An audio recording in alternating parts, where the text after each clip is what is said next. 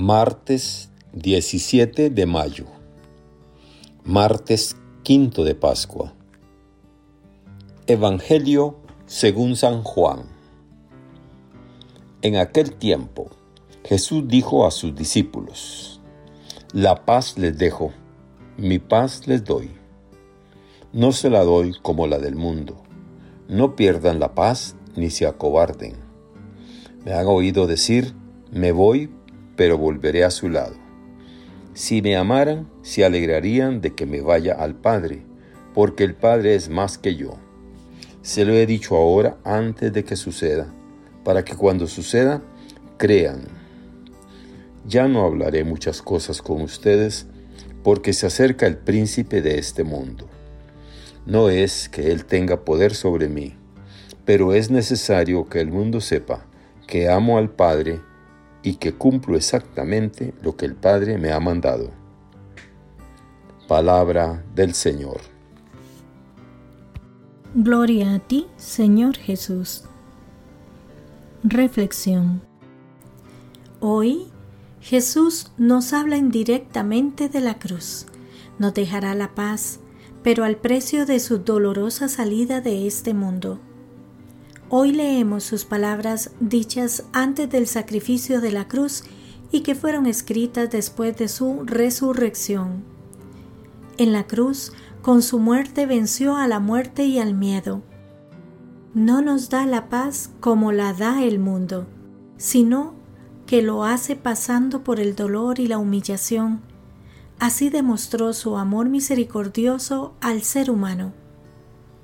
En la vida de los hombres es inevitable el sufrimiento, a partir del día en que el pecado entró en el mundo.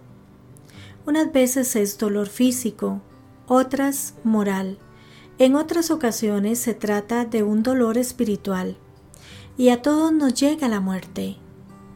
Pero Dios, en su infinito amor, nos ha dado el remedio para tener paz en medio del dolor él ha aceptado marcharse de este mundo con una salida sufriente y envuelta de serenidad.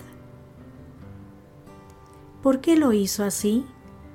Porque de este modo el dolor humano, unido al de Cristo, se convierte en un sacrificio que salva del pecado.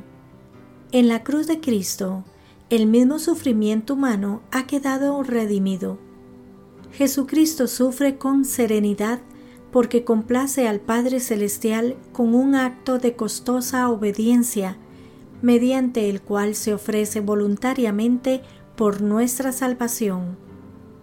Un autor desconocido del siglo II pone en boca de Cristo las siguientes palabras.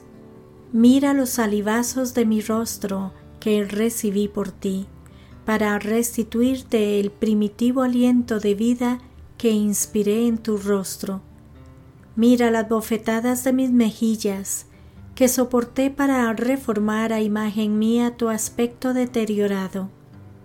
Mira los azotes de mi espalda, que recibí para quitarte de la espalda el peso de tus pecados.